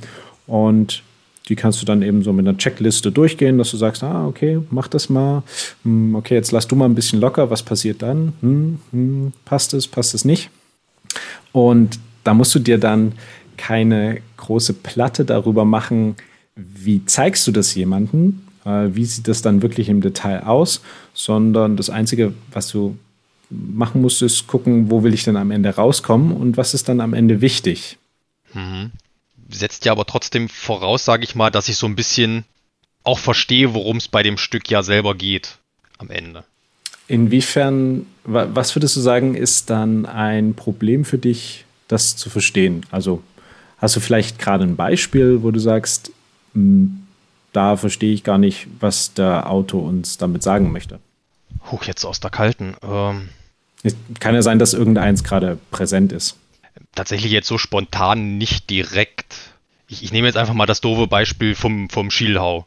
Ich, ich habe eine grobe Idee, wie der Schielhau selbst funktioniert, aber wenn ich ihn versuche auszuführen, Also ich, ich wüsste im Kampf nicht, wie ich ihn beispielsweise einsetze. Weil okay. ich einfach okay, gar nicht weiß, was ich mit dem er erreichen will am Ende, weil ich es gar nicht so richtig verstehe aus der, aus der Quelle selbst raus. Mhm. Mm, jetzt also es gibt ne, natürlich schon so ein paar, äh, also das Level von Verständnis, was notwendig ist, um die Sachen erfolgreich umsetzen zu können, ist natürlich unterschiedlich, je nachdem, wovon wir hier reden. So zum Beispiel irgendeine Hut oder so, selbst wenn die nicht so ideal ist, erfüllt die meisten schon zum Großteil trotzdem den gleichen Zweck. Wohingegen speziell jetzt die äh, Meisterheuer zum Beispiel, die haben es in den Details schon in sich. Also das hat, also da ist auch, meines Erfahrungs nach die Varianz mit am größten wie genau die jetzt ausgeführt werden, einfach weil es ähm, sehr, sehr viel zu beachten gibt. Ähm, das ist halt tatsächlich auch was, das ist natürlich in einer Stunde auch nicht erledigt. Also du kannst nicht sagen, das Problem ist, ich würde gern einen Schielhaus schlagen, hier ist der Text, macht mal viel Spaß, äh, weil das wäre ein Prozess, der tatsächlich über mehrere Wochen geht und mehrere Monate. Die Frage wäre hier halt nur, ist es tatsächlich notwendig, dass man sich zu dem Zeitpunkt jetzt gerade äh, zum Beispiel mit dem Schielhau beschäftigt? Also man könnte ja auch sagen, naja, mit so Parade-Riposte-Fechten, also quasi ein Oberhau, dann wird er versetzt, dann wird ähm, Gegenangriff gemacht. Da kann man schon sehr viel an Übungen aufbauen. Äh, gerade wenn die Leute jetzt sagen, die wollen sich da jetzt vielleicht in dem Tag mental nicht so mit beschäftigen, sondern einfach nur sich ein bisschen bewegen, dann kann man mit solchen Übungen oder auch mit Stichen äh, die dann gekontert werden, auch schon relativ viel machen. Ähm, für so ganz konkrete technische Fragen ist es natürlich schon so, dass es hilfreich ist, wenn man ja, einen Partner hat oder wenn es einem einfach jemand zeigt, der das kann. Ähm, ich hätte es auch gesagt, also den, den Schielhau im, im Gefechtskontext unterzubringen, das ist schon so ein bisschen höheres Level, was, was man dann hat. Und ja, da stimme ich Alex zu ist vielleicht erstmal eine, eine bisschen banalere oder was, äh, eine etwas grundlegendere Geschichte von, von Vorteil damit anzufangen. Okay. Da wäre halt die Frage, wo, wo, wo, wo fange ich da in dem Moment am besten an, weil ich, ich habe jetzt zum Beispiel auch von der reinen Planung her so das Gefühl, Grundlagen, so laufen haben sie jetzt mittlerweile alle verstanden. Wie ein Oberhau funktioniert, sollte mittlerweile auch vollkommen klar sein. Wie ein Unterhau funktioniert, haben die meisten auch drauf wenn auch manchmal noch nicht ganz so sauber. Da arbeiten wir aber dran. Wo, wo, wo würde man denn da weiter ansetzen, dass man sagt, okay, jetzt gehen wir doch ein bisschen fortgeschritten vor, ohne jetzt das nächste Problem gleich auszulösen, die Ausrüstung, die fehlt. Ah, da habe ich tatsächlich einen Tipp. Also wir haben uns tatsächlich auch mal in Folge 11 über die, darüber unterhalten, was Grundlagen sind und was nicht, wobei wir da, glaube ich, ein bisschen Theoretische abgedriftet sind. Ich habe inzwischen, glaube ich, eine bessere Definition. Ähm, wenn du Leuten halbierte Puhnudel in die Hand drückst und sagst, jetzt fechtet mal, alles, was dann immer noch notwendig ist zu wissen, ist auf jeden Fall eine Grundlage auch für das Fechten mit anderen Waffen. Ja? Fußarbeit, Distanzmanagement, Gegner lesen, äh, Gegner auch steuern. Also so ich ähm, hole zum Beispiel aus, dann denkt der andere, ich mach was und so. Ähm, das, das reduziert sozusagen die Komplexität, weil die Waffe selber einen nicht mehr so davon ablenkt. Der ist so ein bisschen auf mhm. das Mindeste reduziert. Das geht auch, wenn man, keine Ahnung, so, ähm, weiß ja nicht, irgendwelche Small Swords, Florette oder sowas hat, ja. Also einfach irgendwie alles rausnehmen. Also das ist so, so sind so Dinge, die halt ähm, Fechten generell gemeinsam hat. Wenn es dann ans Schwert geht, ähm, ja, halt sowas wie Oberheu, Stiche, klar, da ist man schon mal gut beraten, wenn die irgendwie sitzen. Und jetzt habe ich so viel gelabert, habe ich dir die Frage vergessen. Kannst du nochmal sagen? Na, wo, wo quasi die, der, der Kontext sitzt, dass man sagt, okay, ich habe jetzt Grundlagen soweit verstanden, wo, wo mache ich weiter? Also wie fange ich weiter, gehe ich weiter vor? Dass ich wirklich sagen kann, yo, ich habe das Gefühl, so grob anfangen können sie jetzt alle, aber wie machen wir weiter? Wie setzen wir dem Ganzen jetzt noch ein Level auf? Dann bist du ja an dem Punkt, wo du dich so ein bisschen für eine, ich will es mal Trainingsphilosophie nennen, entscheidest, wo du sagst, machst du zum Beispiel das, was ich angesprochen habe, ähm, was, was der Tore macht, eben so Prinzipien- und erfahrungsbasiertes Training. Machst du etwas, was so klassisch im olympischen Fechten sehr viel gemacht wird, eben das Lektionieren oder auch das quasi Partnerlektionen ähm, Lektionierübungen machen? Oder machst du einen eher Aliveness-basierten Ansatz, ähm, obwohl der das, äh, die anderen Sachen auch nicht ausschließen muss. Mm, das ist dann so ein bisschen die Frage, was, was passt zu dir als Trainer? Also sagst du, du willst so ein bisschen, du willst es freier gestalten, also die, die Leute sollen da ihr, ihr eigenes Ding ähm, für sich entwickeln. Und du willst im Prinzip nur so ein bisschen gucken, dass da kein Blödsinn bei rumkommt, dass die bis immer so den, den Haken dran machen, ah, check, funktioniert. Und wenn es nicht funktioniert, dann entsprechend Hilfestellung leisten. Oder sagst du, na, du hast schon eine ganz genaue Vorstellung, wie das aussehen soll, so und so, mm, dann ähm, wäre natürlich eine, eine, eine andere Trainingsphilosophie angebracht. Wie ist es bei dir? Puh, kann ich so gar, noch gar nicht sagen. Darüber habe ich mir noch gar keine Gedanken gemacht, muss ich ehrlich zugeben, weil es bis jetzt alles so dieses, naja, ich kann die Grundlagen irgendwie so halbwegs, der Rest kann sie nicht. Leit mal an, war es bis jetzt immer so. Da habe ich mir da tatsächlich noch keine Gedanken drüber gemacht, man bei den fortgeschrittenen Sachen vielleicht doch wirklich sagt, ja, okay, wir gehen das alle mal gemeinsam durch, guck mal, was wir draus machen. Weiß ich auch gar nicht, ob das, wie das so in der Gruppe gewünscht ist. Da müssten wir auch mal drüber reden als Gruppe dann. Ah ja, aber das ist ja zum Beispiel ein möglicher Zugang zu dieser Thematik. Einfach mal die, die Gruppe befragen. Mhm. Ich habe auch oftmals erlebt, äh, inklusive mir am Anfang, dass man das Gefühl hat, ähm, ja, was Alex vorhin beschrieben hat, so dieses ein, ein, einmal das Hochstapler-Syndrom, dass man sich denkt, oh, man hat ja gar keine Ahnung. Andererseits auch diese Vorstellung, ich bin jetzt hier Trainer und alles, was ich zeige, das muss genau richtig sein, das muss perfekt sein und ich muss auf alles eine, eine Antwort haben. Und mhm. Das ich glaube, so kommt es momentan auch tatsächlich vor, so dieses, naja, du kommst zum Tra musst das Training anleiten und du musst irgendwie gucken, dass die Leute am Sonntag Spaß haben. Ja, ähm, das führt zu sehr vielen schlaflosen Nächten und Magengeschwüren. Mm, und ich habe festgestellt, wenn man das nicht macht, sind die Leute genauso glücklich, wenn nicht gar glücklicher. Also wenn man okay. ganz offen damit umgeht und sagt, ähm, weiß nicht so richtig, ähm, lass, uns, lass uns mal zusammen gucken. Also ich erinnere mich zum Beispiel, Alex, ich erinnere mich an eine Episode, da haben wir darüber gesprochen, dass du mit dem Rapier angefangen hast. Ja. Und da ging es darum, dass wir eben im, im Langschwert relativ genau sagen können, ne, wenn wir korrigieren, wie was ein Problem ist. Und du meintest damals, ich treffe es jetzt nicht aufs Wort, aber so sinngemäß, wenn irgendwie eine Situation aufkommt, wo du jetzt nicht genau weißt, ähm, was hier gerade das Problem ist, dass du dann eben auch sagst, äh, oh, das ist ja spannend. Ähm, dann lass uns mal gucken, was jetzt hier das, was jetzt hier das Thema ist, wie wir, wie wir damit umgehen. Ja, im Wesentlichen. Also das wäre total albern, wenn ich jetzt so tun würde, als wäre ich da der krasse Rapierchecker, weil das ist halt de facto einfach nicht so. Also weder auf der Wissens- noch auf der Könnensbasis, was ja zwei verschiedene Paar also Seiten einer Medaille sind sozusagen. Ähm, ich habe bei weitem nicht das Wissen und das Können, was ich natürlich im Schwert habe. Und äh, nichtsdestotrotz, ich mache das ja jetzt schon lange. Und auch wenn man einen Podcast macht, glauben die Leute schon so auch ein bisschen, dass man alles wüsste. weil für die Folgen hat man natürlich vielleicht auch was vorrecherchiert und so. Ähm, aber das ist halt genau die Situation. Äh, ich sozusagen äh, hier gestandener Trainer, zehn Jahre lang Schwert kann ich da alles rauf und runter beten, wie das aussieht, weil ich jetzt sehr viel Erfahrung habe und Rapier halt gar nicht. Ähm, also das ist aber halt auch, das stresst mich nicht. Das ist auch nichts, wo mein, ähm, wie soll ich sagen, mein Ego oder mein Selbstvertrauen da irgendwie dranhängt, äh, zu sagen, ich weiß es nicht, weil es ist ähm, einfach nur ein, es ist quasi die Fakten geschildert, so wie sie sind wenn jemand eine gute Idee hat, heißt das aber ja auch, dass man äh, gemeinsam dran lernen kann. Und beim Schwert ist es halt so, wenn ja, jetzt irgendjemand kommt, das erste halbe Jahr, äh, so könnte man das nicht auch so machen, dann kam diese Frage halt schon hundertmal davor und dann gibt es da halt eine Antwort drauf. Aber das ist jetzt nicht so, dass du da an der Stelle schon Erkenntnisgewinn mit in die Gruppe reinbringen kannst, wohingegen beim Papier, wenn irgendjemand die Frage stellt, habe ich sie vielleicht auch zum ersten Mal gehört und auch die Antwort darauf dann zum ersten Mal. Und also die, ähm, die, die Rolle auch die einzelnen Trainierende einnehmen können und auch dem, was sie an die Gruppe zurückgeben, kann halt, ist halt viel stärker, je weniger die Gruppe an sich schon weiß. Und das ändert so die ganze Dynamik. Ähm, das ist aber jetzt nichts irgendwie Schlechtes. Also das ist so, ja, ich glaube, diese ganze Diskussion ist ein, wenn man es als Schwäche begreift und äh, sich dann Kopf drum macht, ist es schwierig.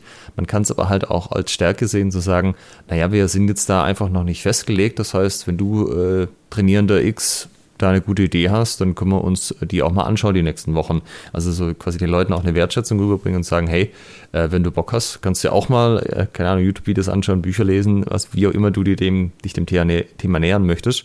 Stellst du das nächstes Mal vor und dann gucken wir mal. Vielleicht kommt ja irgendwas Cooles bei raus. Ja, das klingt auf jeden Fall auch nach einem guten Herangehen. Da werde ich mal gucken, wie das in der Gruppe auch ankommt. Wie gesagt, da haben wir so bis jetzt noch gar nicht drüber geredet. Da bin ich mal gespannt. Also das ist sogar was, was ich im Anfängertraining auch mache. Also wenn, wenn ich merke, jemand hat da, na, ich lasse es am Anfang relativ frei ausprobieren. Da kommen dann so ein paar Erkenntnisse zusammen und ähm, dann gebe ich meinen mein Senf dazu und jemand sagt, da könnte man das nicht aber auch so und so machen. Und wenn ich jetzt der Meinung bin, ja, könnte man, dann sage ich da auch, dann Ne, wenn ich das nach ein paar Minuten dann wieder die Gruppe zusammenhole, um was äh, zu erklären oder noch zu erläutern, dann sage ich auch hier, äh, XYZ hat ähm, eine, eine, Variante gefunden, die sich von dem, was, was ich bevorzuge, ein bisschen unterscheidet. Ähm, magst du es einmal vorstellen? Und dann geht dann auch in der Gruppe automatisch die Diskussion los. Ne, was ist, wenn man dies, das, jenes macht? Und ähm, da habe ich die Erfahrung gemacht, dass auch alle versuchen sich also einmal natürlich zu hinterfragen. Also, hm, was, was ist denn, wenn, was ist, wenn der jetzt äh, dann von oben drückt oder wenn der jetzt zur Seite drückt oder hasse nicht gesehen. Und aber eben auch versuchen zu unterstützen, dass sie dann gleichzeitig sagen, na, könnte man dann das und das machen oder man müsste dann vielleicht nur ein Stück raustreten oder so. Das ist etwas, was, also man könnte jetzt sagen, dass ich so ein bisschen faul bin bei der Trainingsgestaltung, weil ich dann nicht allzu viel machen muss und die Gruppe sich das selbst erklärt. Aber äh, es funktioniert halt. Und da. Ja, und ist für jemanden, sage ich mal, so wie mich, der es ja als Hobby nebenbei betreibt und die ganze Woche über 40-Stunden-Woche schichtet, ja doch auch, denke ich, ein bisschen entlastender dem ja, Moment, oder? Abso absolut. Ich sag mal. Jetzt, wo wir so drüber reden, habe ich auch das Gefühl, dass. Äh, das läuft so in drei Phasen ab für HEMA-Trainer. Am Anfang hat man keine Ahnung, da äh, lässt man die Gruppe viel machen. Dann irgendwann hat man Wissen aufgebaut und denkt, jo, jetzt erzähle ich alles und dann gibt man wahnsinnig viel Info raus und merkt dann aber auch irgendwann, dass das ist es irgendwie auch nicht, weil die Leute mit Wissen einfach zu erschlagen, das äh, funktioniert nicht. Die Leute müssen halt Sachen einfach selbst auch erfahren. Äh, mhm. Und dann kommt so der Punkt, wo man sagt, ich erkläre das Nötigste und lass, äh, gestalte quasi Übungen, dass die Leute halt für sich den Rest erleben können. Ähm, und also so quasi am Anfang erzählt man wenig, dann erzählt man ziemlich viel und dann merkt man, ah, es ist auch nicht so und dann erzählt man wieder weniger. Ja. Also man erzählt dann so viel, dass sie sich nicht gegenseitig verletzen ähm, und dass am Ende wahrscheinlich das bei rauskommt, was man will. Genau, aber eben so ein bisschen wohl dosierter. Hm. Dass man nicht jemanden mit Wissen quasi über, überfordert und überschlägt. Ja, das, ähm, man hat irgendwann das, man hat irgendwann so viel Wissen und, und Fähigkeiten erlangt und hat einfach das Bedürfnis, das jetzt jemandem beizubringen. Ne? Da kommt jetzt jemand und sagt, zeig mir das und du sagst, ha, darauf habe ich gewartet. Das muss man alles in der ersten Stunde erklären. Das hat keine Zeit. Ja, genau, weißt du, dann kommt so, ja, dann musst du den Oberarm machen und diese und so den Fallzersatz und dann musst du aber darauf aufpassen, weil nämlich als Antwortangriff oder als Fortsetzung könnte dann das und das machen. Ja, und dann hast du in einer Stunde das komplette historische Fechten erklärt und die ich Leute werden aber probiert, also. Die, die, die, die Trainierenden wären aber einfach zufrieden gewesen, hätten sie so ein bisschen den Oberhau machen können und den auch mal auf die Maske ausführen und mal einen Versatz und dann so ein kleines bisschen das mal in einem freieren Kontext, da wären die happy gewesen, ne? Mhm. Ja, man kann sich da auch so ein bisschen problemorientierend entlanghalten natürlich. Also man kann, äh, wenn man jetzt sagt zum Beispiel, das äh, von der Zielsetzung her, äh, dass die Anwendbarkeit, also das freie Fechten steht im Vordergrund, da kannst du Leute einfach fechten lassen und da wirst du schon merken, was nicht gut funktioniert. Dann kann man einfach sagen, gut, dann ist das wohl das, was wir uns den nächsten Monat anschauen und da sozusagen mhm. die Köpfe zusammenstrecken. Also man hat, glaube ich, am Anfang auch so ein bisschen das Bedürfnis, so einen Masterplan zu haben und das ist schon auch cool, wenn man irgendwann weiß, dass man so ein übergreifendes Curriculum hat, aber das ist überhaupt kein Stress am Anfang, war einfach von Monat zu Monat zu sagen, gut, das ist scheinbar, das läuft nicht so gut, dann machen wir das jetzt. Und das kannst du ja dann auch immer unterfüttern mit zum Beispiel einem Seminar, ne? dass du hm. jemanden einlädst oder dass du guckst, okay, wo findet denn was in die Richtung statt oder welcher Trainer hier halbwegs in der Nähe hat Plan von sowas, äh, wer könnte da ein Seminar anbieten ähm, und dich dann einfach so ja, Schritt für Schritt, wie Alex das so schön beschrieben hat gerade, so von Problem zu Problem weiterhangelst mit deiner Gruppe. Mhm. Das klingt tatsächlich gut. Aber Alex hat jetzt gerade auch was Schönes angesprochen mit dem Freikampf. Das ist auch eine ganz witzige Sache. Das war jetzt so mein Versuch die letzten zwei Wochen, sie ein bisschen freier fechten zu lassen, zu sagen, okay, haut euch gegenseitig auf die Rübe, ihr werdet schon sehen, wo, wo ihr irgendwie Probleme habt und wie die Probleme dann lösbar sein könnten, können wir ja drüber reden. Da ist eben die Frage, äh, auch auf die Sicherheit bedacht. Wir haben halt teilweise echt bedingt gute Ausrüstung. Also ich habe mich mittlerweile schon fast vollkommen eingedeckt, weil ich sage, gut, mir ist meine, meine Hand- und Armgesundheit und meine körperliche Gesundheit doch irgendwie wichtig. Aber wir haben dann doch ein, zwei, die kommen dann immer noch in so einem alten Gambi und äh, ohne Handschuhe, wo ich dann tatsächlich auch so ein bisschen Angst habe, die dann so ins freie Fechten zu werfen, so, ja, kloppt euch, aber guckt, dass er nichts kaputt macht. Ah ja, da ist meine, meine absolute Favorite-Lösung äh, Schaumstoffschwerter. Ich ah, ja. habe hab am, am Anfang gedacht, oh, Schaumstoffschwerter, voll, das ist ja hier, das haben wir doch vor, keine Ahnung, wie viel, 100 Jahren gemacht, als wir ein Thema angefangen haben. Ähm, und dann habe ich die mal, äh, ja, dann habe ich die mal in der Hand gehabt, habe die mal geschwungen. Ja, gut, okay, ne, sind ein bisschen leichter, aber die sind heutzutage auch echt gut. Man kann nicht unbedingt damit stechen, das sollte man vielleicht vermeiden, mhm. aber du kannst jemandem das Ding gut drüber ziehen, das war sozusagen. ähm, also man sollte eine Fechtmaske aufsetzen und vielleicht zumindest irgendwie so ein paar leichtere Handschuhe, dass man so ein bisschen gepolstert ist. Ähm, aber ansonsten kann man ganz wunderbar mit Schaumstoffschwertern trainieren. Die gibt es zum Beispiel beim, ich weiß, beim Inmotu Shop. Die kosten keine 50 Euro pro Stück für ein, für ein langes Schwert. Und ähm, ja, zwei Stück, da kann man super Freikampf machen. Mache ich auch mit den Leuten, die aus meinem Anfängerkurs quasi ins reguläre Training übergehen und noch keine Ausrüstung haben. Und halt aber ähm, ordentlich trainieren wollen. Die lektioniere ich mit Schaumstoffschwertern. Also man kann dann eben nur auf Hiebe lektionieren, aber reicht am Anfang. Und man kann, man kann Sparring machen. Dann ist das, was Alex vorhin beschrieben hatte. Ne? Gibt es zwei Leuten eine halbierte Poolnudel in die Hand und lässt sie miteinander fechten. Im Schaumstoffschwert ist es quasi die, die zweihändige Variante. Ähm, und du hast noch ein bisschen, du hast ein ordentliches Bindungsgefühl schon mit dabei und eine gewisse Klingenausrichtung, weil die auch eine, eine Vorzugsseite haben sozusagen. Mhm. Und dadurch hast du schon ganz, ganz viel abgedeckt, was den Freikampf angeht, was so die Grundlagen des Freikampfs angehen. Gegner lesen, reizen, äh, ja, Versatz, bliblablub. Ähm, und das reicht vollkommen aus und macht richtig Spaß. Also ich habe auch, ähm, kleiner Fun fact, einmal war der Trainer der olympischen Fechter bei uns beim Training, sozusagen beim HEMA-Training. Und der hatte auch nur eine Fechtmaske dabei haben wir gesagt, okay, dann mache ich jetzt hier Lektionen mit einem Schaumstoffschwert.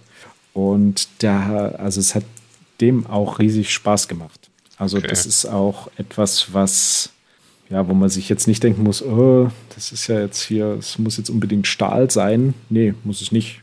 Schaumstoff macht voll, voll Fun. Okay, da habe ich auch schon wieder was, wo man dann gut dran arbeiten kann. Das ist sehr guter Tipp in dem Moment. Wie gesagt, ich habe auch einfach Angst, dass sich dann doch irgendjemand, selbst mit den, mit den Nylon-Wastern von Black Fencer, dann doch irgendwann mal einen Finger zertrümmert, weil das geht dann doch schneller, als man denkt. ja, das geht auf jeden Fall auch mit Nylon. Also das äh, gerade ohne Handschuhe, selbst durch so dünnere Lacrosse-Handschuhe, wenn du da ungünstige Situationen zusammenkommst, kannst du damit Finger brechen. Und äh, Leute, die sich verletzen, vor allem am Anfang ihrer äh, Kampfsportkarriere, kommen in der Regel auch nicht wieder. Mhm. Also, also nur in seltenen Fällen, weil das ist halt schon natürlich sehr abschreckend. Also das sollte man aus vielen Gründen vermeiden. Ja, das versuche ich, wie gesagt, tatsächlich auch. Äh, was ich auch ganz lustig fand, übrigens, du hast in deiner Mail auch geschrieben, dass ihr damals mit den miserablen schwarzen Cold Steel Plastikkeulen angefangen habt und mit dem Fechtbuch von Herbert Schmidt, dem Schwertkampf. Ja. Das fand ich lustig, weil wir haben damals auch das, Schwert, das äh, Schwertkampf von Herbert gehabt und der einzige Grund, warum wir keine Cold Steels hatten, ist tatsächlich, dass wir Leute kannten, die schon ein bisschen weiter waren als wir und die gesagt haben, ah. die hatten schon die Erfahrung gemacht, dass die Cold Steels echt nichts taugen, haben gesagt, ah, holt euch mal lieber die ähm, Dave Rawlings von, ähm, also die, die Nylons aus, vom Nightshop in den USA, äh, in USA, in den UK. Ähm, ah. Genau, aber das ist halt auch, sozusagen ein, ein, purer Zufall gewesen, dass wir halt äh, da einen Kontakt hatten, der an einer entscheidenden Stelle mal gesagt hat, äh, wenn jetzt Cold Steel so 0 von 10 ist, dann ist, äh, sind die Rolling Nylons irgendwie 1 von 10. Das ist zwar immer noch weit von Stahl entfernt, aber es war halt schon viel besser als die Cold Steel Teile. Also das ist halt auch so, ähm, das ist halt einfach so, wie Leute anfangen. Ne? China ist waren damals auch gang und gäbe, muss, da, also man kann das einfach akzeptieren als Teil seiner Historie, man kann sich da weiterentwickeln, man muss ja nicht da stehen bleiben, aber da muss man jetzt nicht irgendwie unter vorgehaltener Hand auf dem, äh, sozusagen den Hoodie über den Kopf ziehen auf dem nächsten Event, sozusagen, oh, ich habe da, ich habe damals mit Cold Steel angefangen, aber alle haben wir auch gemacht. ja, ja, es ist auch immer noch eine schöne Geschichte, weil drei von denen, die mit uns angef also die mit uns jetzt noch trainieren, die, die kennen die Dinger teilweise am Anfang noch nicht und ich sag dann hier, wenn du mal bösartig warst, machst du damit mal ein paar Zornheuer, viel Spaß. Wir haben damals immer gesagt, das ist so, wenn man mal einen, Backst einen Backstein halbieren will, dann haust du kräftigen Hau drauf. Das ist auch schön. Ich habe aber festgestellt, wenn man die tatsächlich umdreht, ist das Balancing gar nicht so schlimm. so äh, Mordhaugriff quasi. genau. Ja. Da gehen die, dann ist das gar nicht so schlecht. Aber ja, es ist tatsächlich eine Geschichte, wo man sagt, ja, man war da, man ist nicht mehr da, man weiß, warum man nicht mehr da ist und Sammelt er eigentlich in irgendeiner Form Geld ein, fällt mir da gerade ein, wenn wir beim Thema Ausrüstung sind? Tatsächlich noch nicht. Ich hatte schon mehrfach immer mal wieder mit dem Gedanken gespielt, aber halt auch immer wieder diese Angst. Naja, sind Studenten dabei. Studenten sind für gewöhnlich nicht die, die wohlhabendsten Menschen. Ich dann sage, ja, wenn du da jetzt noch kommst, im schlimmsten Fall mit Geld einsammeln, dann sagt der Nächste, uch, nee, da habe ich keine Lust drauf, ich gehe mal. Ist auch so ein, so ein Angstfaktor tatsächlich. Das hatte mhm. ich mir fast gedacht. Das ist auch ein Thema, was ich auch ganz oft gehört habe, als ich mit den Neugründern eben gerödet habe. Die haben total große Hemmungen, Geld einzusammeln. Und es gibt mehrere Arten, wie man das machen kann. Das muss ich gleich dazu sagen. Ähm, was tatsächlich wahrscheinlich keine gute Idee ist, zu sagen, so, so Leute, jetzt jeder ein Huni im Monat und ab geht's. Im Fitnessstudio zahlen wir ja, auch. Äh, genau. Also das klappt natürlich nicht, ne? Aber ähm, was schon irgendwie ganz, ganz logisch ist für die Leute und auch nachvollziehbar, dass man sagt, hey, ähm, gut, Halle ist jetzt, äh, da guck mal parallel danach, aber so, ich habe jetzt hier gehört vom Alex und von Michael diese Schaumstoffschwerter. Was haltet ihr davon? Klingt nach, nach einer guten Idee und Leute sagen, ja, stimmt, stimmt, das könnte schon echt ganz cool sein. Bilder sehen auch ganz cool aus und die kosten halt Geld. Und ähm, man könnte jetzt natürlich sagen, jeder kauft sich ein eigenes, aber man kann halt auch sagen, hey, ähm, wollen wir da nicht einfach zusammenlegen und zum Beispiel uns zwei von den Teilen mal holen für die Gruppe, ja, also dass wir die halt zusammen auch verwenden. Äh, für sowas kann man quasi als Einzelding einfach mal Geld einsammeln und sagen, hey, wir haben so eine Sonderausgabe und dann lässt er den Klingelbeuten rumgehen. Man kann ja miteinander reden. Wenn halt einer tatsächlich weniger Geld hat, legt er halt einen Fünfer rein, die anderen Zehner, keine Ahnung, muss am Ende ja. nur der Kaufpreis zusammenkommen. Sowas ist ja durchaus möglich. Und wenn du das halt, also wenn die Leute mit in die Entscheidung mit eingezogen werden, ist das normalerweise ja auch nicht so das Problem, dass das dann wirklich dann funktioniert. Mhm. Ähm, man, ich, es ist aber tatsächlich trotzdem ein genereller Tipp, ähm, sobald man an dem Punkt angekommen ist, dass es auch tatsächlich irgendwie eine Gruppe ist und die Gruppe vielleicht auch Gegenstände hat, die sie gerne hätte oder Hallenkosten hat oder was auch immer, äh, dann wäre es schon sinnvoll, regelmäßig irgendwas einzusammeln. Das kann man aber auch mit den Leuten besprechen. So, es muss halt nur irgend, also wenn der Nutzen im Raum steht und man die Leute in die Entscheidung mit einbezieht, ist man da meistens offener, als man denkt. Und man muss da auch jetzt nicht bei viel anfangen. Da kannst du halt sagen, äh, jeder, der zum Training kommt, legt irgendwie einen Fünfer in die Kasse am Ende oder so. Weiß ich nicht, mhm. ja. Ähm, weil ganz ohne Geld ist es halt echt ähm, schwierig. Natürlich kann einfach der Trainingsleiter oder der Gründer da irgendwie halt für sich investieren. Ähm, aber das ist halt auch so ein bisschen, das, das geht eine Zeit lang. Wenn man auch irgendwie einen guten Job hat und viel einkommt, geht das vielleicht auch länger. Aber es hat halt auch so, was die Wertschätzung angeht, Nachteile, ja, weil es ist halt, man hat das selber dann das Gefühl, man investiert die ganze Zeit und die anderen ziehen nicht mit. Das ist auch nicht so eine geile Dynamik. Mhm. Und wenn man da halt so ein bisschen das mit den Leuten bespricht, dass die auch äh, zumindest finanziell sich daran beteiligen, wenn man selber sich schon den Aufwand macht, dann ist das, glaube ich, für, also mein Eindruck zumindest, dann kann man da, ähm, also vom Equipment auf ein anderes Level kommen, wo es dann auch leichter ist, neue Leute anzuziehen. Aber man hat halt auch ein bisschen das Gefühl, dass die Leute auch mitziehen. Und wenn man, also man hat gemeinsam beschlossen, das machen wir jetzt so und dann ist man schon, also man ist bereit, diesen Weg auch tatsächlich gemeinsam zu gehen, auch wenn natürlich die Aufgabenverteilung und die Belastung für Trainingsvorbereitung und so unterschiedlich verteilt sind. Mhm. Der Punkt ist auch, meine Erfahrung ist, du hast nichts davon, wenn du Leute um jeden Preis in deiner Gruppe haben möchtest. Denn wenn es an einem gewissen Beitrag pro Monat scheitert, um, ähm, und das ist halt der Beitrag, wo man sagt, okay, wenn wir uns jetzt so ein bisschen weiterentwickeln wollen, wenn wir diese Ziele, die wir uns jetzt gesteckt haben wollen, weiter verfolgen wollen, dann ist es so der Beitrag, den wir halt brauchen. Wenn da jemand sagt, nee, da mache ich nicht mit, dann passt er oder sie halt auch nicht zur Gruppe, nicht zu der Philosophie. Und das habe ich bei, bei Fencing Club gemerkt. Ähm, wir haben einen in Anführungsstrichen relativ hohen Beitrag. Also Vollzahler sind bei uns 30 Euro und ermäßigte 25 Euro pro Monat. Und da habe ich auch ähm, gehört, ja, äh, von, von manchen, ja, nee, es ist äh, zu teuer. Und im Endeffekt muss ich sagen, die hätten halt auch nicht zu uns gepasst, ähm, zu, zu unserer, zu unserer Clubphilosophie.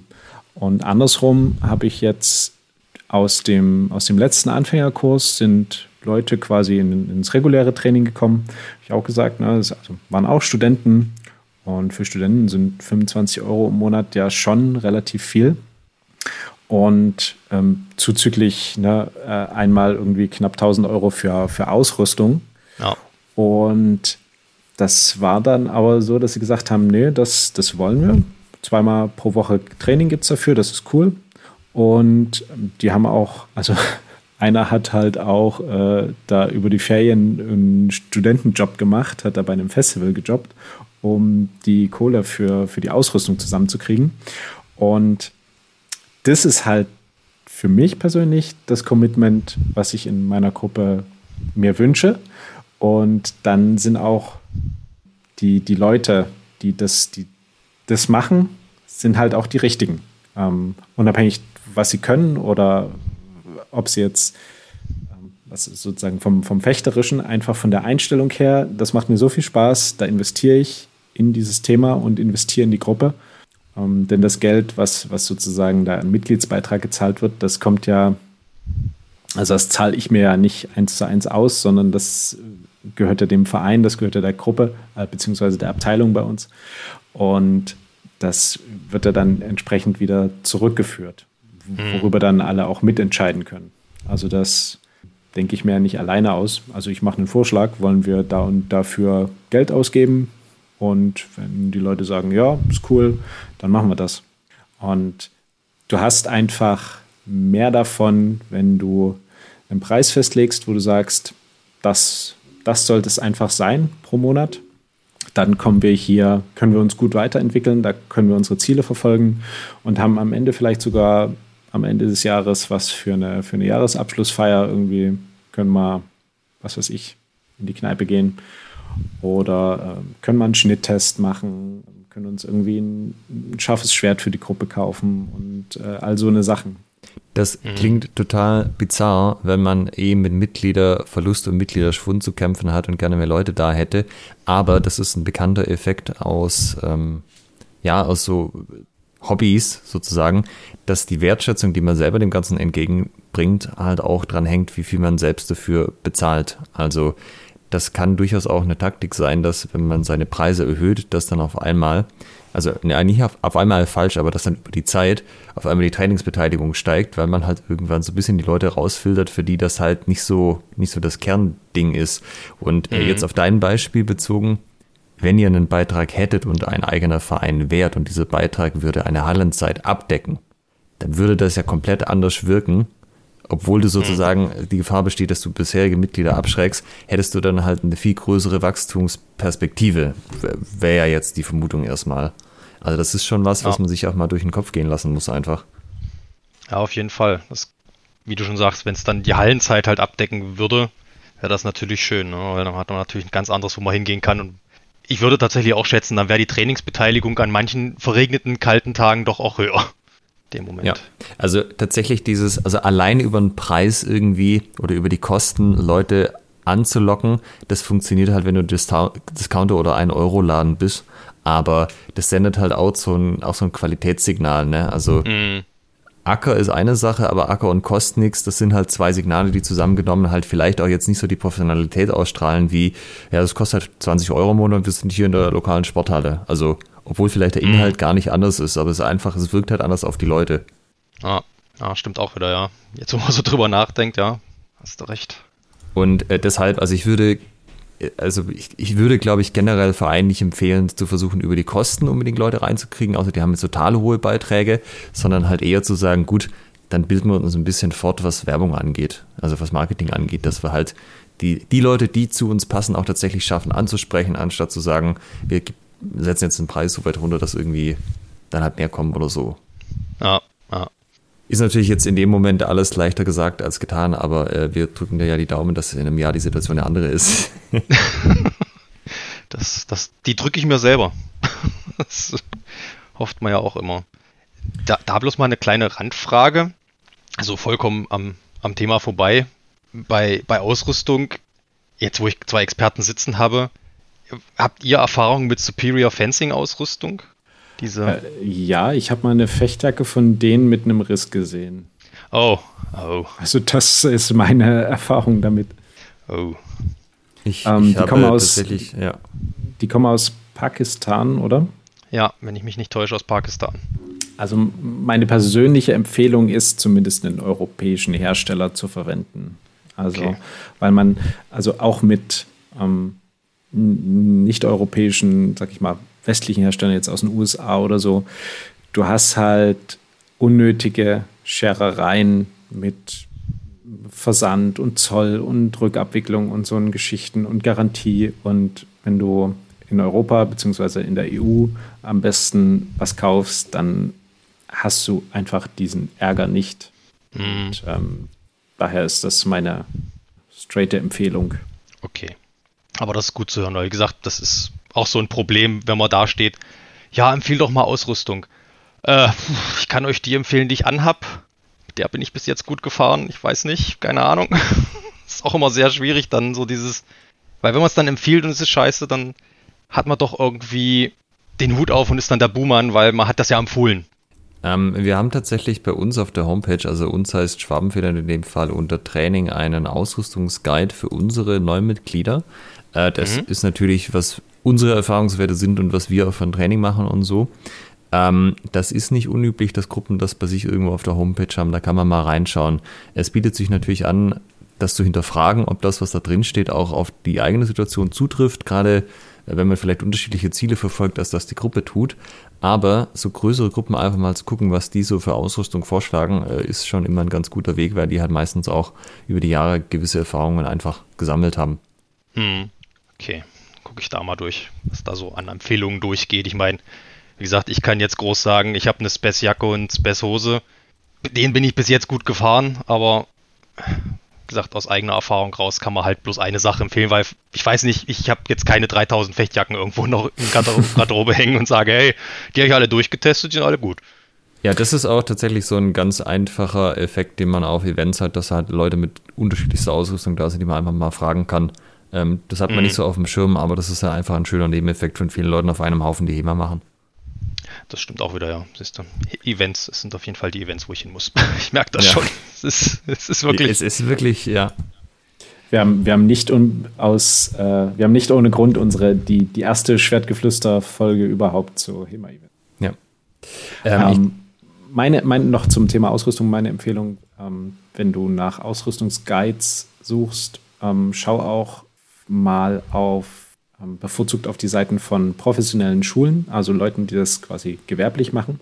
Mhm. Denn die haben noch mal einen anderen Qualitätsanspruch, beziehungsweise ein, die stehen noch mal anders mit ihrem Namen. Also was die wirklich empfehlen, ähm, da ist im aller, in den allermeisten Fällen noch so ein bisschen mehr dahinter ne, als Verein. Da sagst du ja, okay, hier kauft euch mal das und das, äh, das passt schon. Und ähm, professionellen Schulen haben dann nochmal etwas meines Empfindens nach einen etwas schärferen Anspruch, da ihre, ihre Qualitätsansprüche rüberzubringen, auch in mhm. der Ausrüstung. Ja, klar, hängt ja auch irgendwie der Name und damit ja auch ein bisschen weit das Geld mit dran. Ne? Ja, ganz genau. Ähm, ich gucke gerade so ein bisschen auf die Zeit. Wir sind auch schon wieder eine Minute 20 am Reden so. Ähm, haben wir jetzt noch irgendwie, also von den Themen, die dir jetzt wichtig waren, die du mitgebracht hast, ich meine, wir werden jetzt nicht alle im Detail durchleuchten, aber ist noch irgendwie eins da, wo du sagst, das ist so ein großes Ding, da sollten wir unbedingt noch drüber reden? Ja, ein, ein ganz großes, das mir wirklich noch auf dem Herzen liegt, weil es auch relativ aktuell war. Wie überbrückt man denn längere Krankheitszeiten, wenn man jetzt der Gruppenleiter ist? Es ist bei mir jetzt letztens Corona gewesen, es hat mich doch fünf Wochen komplett weggehauen. Auch konstitutionstechnisch, dass ich teilweise bloß zum Training da sitzen konnte und sagen konnte, äh, macht mal, mir, mir geht's heute nicht so.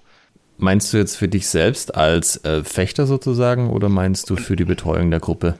Für, für die Betreuung der Gruppe auch, ob man da irgendwie, ja, was heißt Motivation, will ich ja nicht in dem Sinne schaffen, dass ich sage, Mensch, jetzt macht einer von euch einfach mal weiter und leitet mal an hier.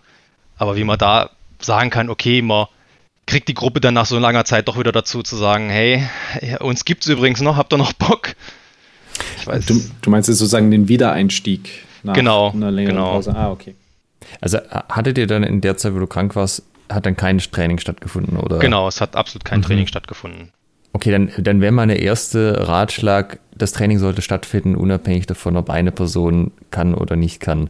Auch das wieder ist natürlich einfacher gesagt als getan, wenn die Gruppe sehr klein ist.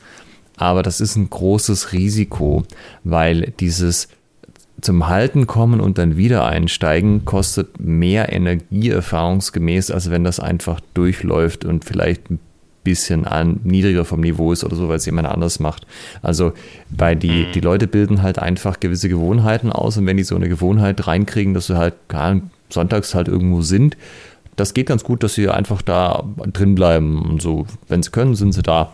Wenn die aber halt mit mal fünf Wochen raus sind, dann haben sie auch einmal vielleicht äh, sonntags ihr Kaffeekränzchen dann gemacht und sie, also von da dann wieder dazu zu kriegen, zu kommen, ist, ist ganz schön schwierig. Also das ist ein bisschen auch das Mantra, nach dem wir damals immer vorgegangen sind, so, das Training findet statt, Punkt. Wenn ihr, mhm. also wir machen das auch heute noch so zum Beispiel. Die Hallen sind in den Sommerferien normalerweise zu. Wir, wir trainieren in den Sommerferien. Dann sind wir halt auf dem Parkplatz vor der Halle. Das ist, also, wenn es natürlich ah. nicht schüttet, ne?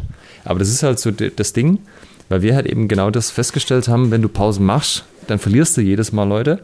Und das ist echt schwer, auch vom Energielevel, selbst wenn die Leute dann wieder kommen, das wieder rauszukriegen. Äh, also das empfehle ich auch immer Leuten, die Gruppen jetzt neu gründen, wenn das irgendwie machbar ist vom Energielevel her, dann halte das religiös ein, dass das einfach stattfindet, wenn es irgend möglich ist. Ja, wenn jetzt der äh, Orkan tobt und man draußen trainiert, klar, dann, dann kann es halt nicht sein, aber dass das halt ja. der Standardfall ist, dass die Leute wissen, standardmäßig es findet statt, wenn ich nichts anderes gehört habe. Okay. Und ähm, auch hier wieder, du musst ja nicht perfekt sein. Ne? Also wenn, wenn du nicht da bist, hm, kann ja trotzdem die Gruppe trainieren und da auch einfach wieder die Gruppe mit einbeziehen, sagen, ne, kleinen, kleinen Skype-Call machen oder was auch ich, ähm, telefonieren und sagen, hier Leute, pass mal auf, ähm, mich es erwischt, ich bin jetzt drei Wochen nicht beim Training. Hm, was, was meint ihr, woran, wie, woran wollt ihr jetzt die nächsten, die nächsten drei Wochen arbeiten? Ähm, wir hatten ja jetzt äh, dies, das, jenes Thema. Wie, wo stehen wir da aktuell? Was, was würdet ihr als nächstes machen? Ähm, denkt ihr, dass wir da ein Konzept jetzt für die drei Wochen zusammenkriegen? Und da ist im Allgemeinen sehr viel Motivation da, wenn man den Leuten die Möglichkeit gibt, selbst wirksam zu werden. Also wenn sie da einfach hands-on gehen können, wenn sie die Möglichkeit haben, ah, okay, erstens Training kann stattfinden, ne, so wie Alex gesagt hat, einfach Training findet statt, Punkt. Mhm. Und jetzt ist es eben, ah, okay, jetzt liegt es an uns, dass das Training stattfindet. Also das schafft zwei Sachen. Also es schafft einmal so die, diese Motivation und zum anderen halt auch so ein gewisses Commitment. Okay, jetzt liegt es an uns, jetzt, jetzt verlässt sich die Gruppe, also jeder Einzelne sozusagen sagt dann eben, na, jetzt verlässt sich die Gruppe auch ein Stück weit auf mich, dass ich dann eben da bin und meinen Input dazu gebe. Ja, das ist ein Stück weit auch das Thema Eigenverantwortung. Also wenn die Leute im Training selbst schon Eigenverantwortung übertragen bekommen, dann ist es, glaube ich, auch einfacher, sie dazu zu kriegen, in solchen Situationen das dann auch weiterzuleben. Also sozusagen, wenn du jetzt einfach immer nur vorkaust und die müssen selber gar nicht mit agieren, mit wirksam werden, äh, dann hat man so ein bisschen so eine Konsumentenbrille auf und wenn dann halt, so als würde ich Fernseher schauen und wenn der Fernseher halt nicht geht, dann, dann schaue ich halt nicht fern. Ähm, ja, aber es ist ja, ja, eigentlich eher wie, wenn man so ein bisschen Theater spielt, dass halt jeder was dazu beiträgt. Natürlich gibt es einen Regisseur, der vorne steht und koordiniert, aber auch die anderen sind ja ein Teil von dem Ganzen. Und ähm, vielleicht auch, dass du jetzt krank warst, ist vielleicht auch ein gutes, guter Moment, das einfach mal auf den Tisch zu bringen und anzusprechen. Also jetzt äh, für die Vergangenheit ist natürlich, hat sich's erledigt, aber das kann ja mhm. auch was sein, wo man da mal sagt, hey Leute, ähm, das kann ja wieder passieren. Corona kann man auch noch ein zweites Mal kriegen. Also ja. was machen wir denn dann? Ja, und dann halt, wie eben Michael das vorschlägt, einfach mal zu sagen, hey, ähm, kriegen wir das irgendwie hin? Vielleicht gibt es ja auch jemand, der dann sagt, ähm, du weißt du was, ich würde vielleicht Vertretung machen für dich. Äh, ich hätte ich hätt da Bock drauf. Also wenn man Leuten eine Chance gibt äh, und einfach da mit denen, ja, sozusagen wie mit Erwachsenen redet und halt sagt, hey, das so, so schaut's aus, was machen wir? Ähm, ich bin da schon öfters mal überrascht worden, wo ich es nicht gedacht hätte, dass dann halt Leute sich gemeldet haben und sagen, hey, ich nehme das in die Hand. Und dann sagst du, ja, gut, alles klar, dann probieren wir das doch einfach mal. Und da kann man ja sozusagen den Ernstfall auch mal proben und sagen, du weißt du was, ähm, organisieren wir das nächste Training so und so, wie wir das abgesprochen hatten. Ich bin da, also du kannst quasi Rückfragen stellen, wenn es irgendwie ganz kritisch wird. Ähm, aber ich würde auch einfach mal als Teilnehmer sozusagen mitmachen und äh, dann können wir einfach mal gucken, wie das läuft, ja. Also das ist mhm. ja auch eine Art und Weise, wie man über, über die Zeit sozusagen Co-Trainer dann auch ranzieht, dass man halt einfach sagt, naja, wir haben offensichtlich das, den Bedarf. Ähm, ich biete dir ein einen doppelten Boden und ein Netz sozusagen, dass du nicht komplett beim äh, ersten Mal schon auf dich alleine gestellt bist. Ähm, aber wir, wir sagen halt, wir probieren das vielleicht mal so in der Art. Mhm, mh. Ja, auch das, das klingt nach einer guten Idee, tatsächlich da einfach mal. Also gerade die Idee zu sagen, okay, natürlich absprechen und dann zu sagen, hier, ich lass dich mal organisieren, um eben den Ernstfall zu proben, da in dem Fall. Ich sag mal, Krankheit kann man leider doch eher nicht planen. Genau. Ja, und es kann ja auch sein, so. dass du dann so raus bist, dass du auch nicht mehr, mehr den Skype-Call zusammenkriegst. Von daher fände ich es gut, wenn er halt vorher schon so äh, der, der, quasi der Notfallplan steht, so ja. der Krisenplan, was machen wir dann? Ja.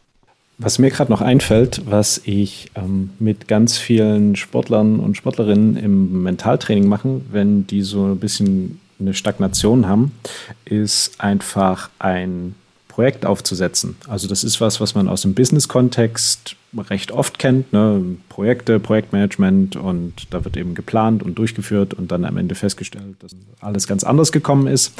Aber kein Plan überlegt, den Kontakt mit dem Feind oder wie war das? Ja. ja. Ähm, aber dieses, dieses Planen ist ein unglaublicher Motivationsfaktor, besonders wenn man die Leute mit einbezieht. Also sich einfach mal quasi so ein Projekt aufzusetzen, dem irgendwie einen, einen schicken Namen zu nennen, ähm, einen schicken, schicken Namen geben, ne? was weiß ich, bei euch dann hier den Stammtisch verfechten und, und dann einfach mal ein Ziel definieren. Was wollen wir denn eigentlich? Ähm, woran, was, was, was, wo soll uns das Projekt hinführen? Woran merken wir, dass wir es erreicht haben?